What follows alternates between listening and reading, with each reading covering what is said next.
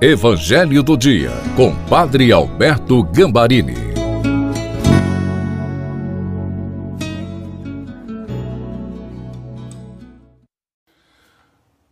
Olá, seja bem-vindo, bem-vinda ao Evangelho de quinta-feira. Peçamos o Espírito Santo. Pai, envia o teu Santo Espírito para que nós compreendamos acolhamos a tua santa palavra, que nós possamos te conhecer no coração e que nós te façamos conhecer a todos, em nome de Jesus. Amém. Em nome do Pai, do Filho e do Espírito Santo. Amém. Proclamação do Evangelho de Nosso Senhor Jesus Cristo, segundo São Lucas, capítulo 19, versículos de 41 a 44. Quando Jesus se aproximou de Jerusalém e viu a cidade, começou a chorar e disse: Se tu também compreendesses hoje o que te pode trazer a paz, Agora, porém, isso está escondido aos teus olhos. Dias virão em que os inimigos farão trincheiras contra ti e te cercarão de todos os lados.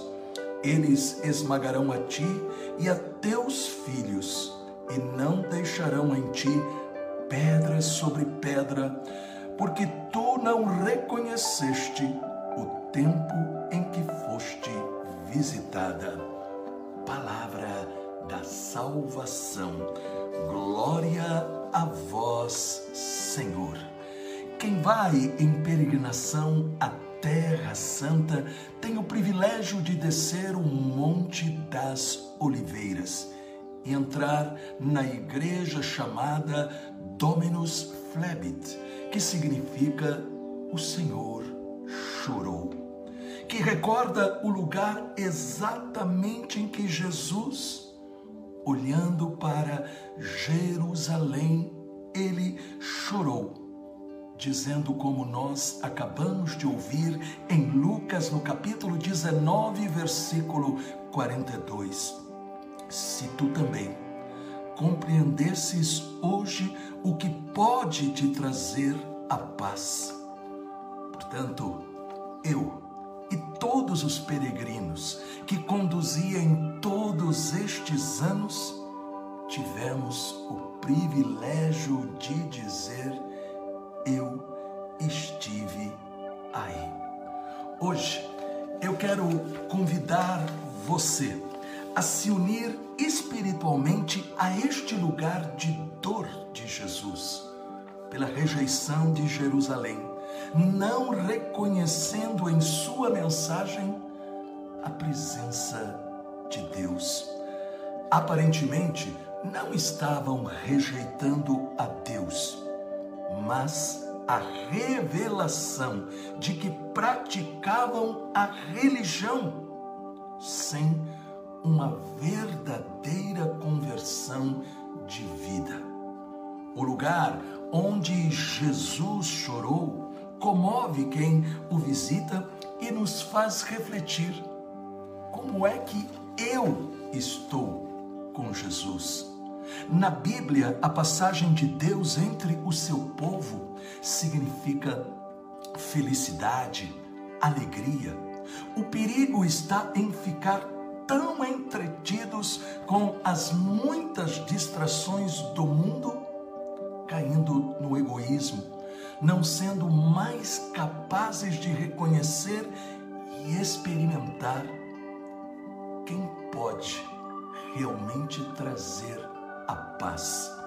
Jesus fala primeiro se compreendesses e no final, em Lucas 19, 44, não reconhecestes o tempo em que foste visitada. Todos os dias, nós temos que fazer uma escolha: seguir os nossos sonhos que nos dão a sensação enganosa de estar satisfeitos, mas não felizes, porque sempre falta o principal? Ou escolher Jesus e viver realmente a sua mensagem pela ação do Espírito Santo. Não formamos as características de Cristo em nós simplesmente por boa vontade, esforço ou imitação. Quem realizará esta obra com a nossa permissão e colaboração é sempre o Espírito Santo, para que nós, como o apóstolo Paulo, possamos dizer: Não sou eu que vivo, mas é Cristo que vive em mim pela ação do seu Espírito.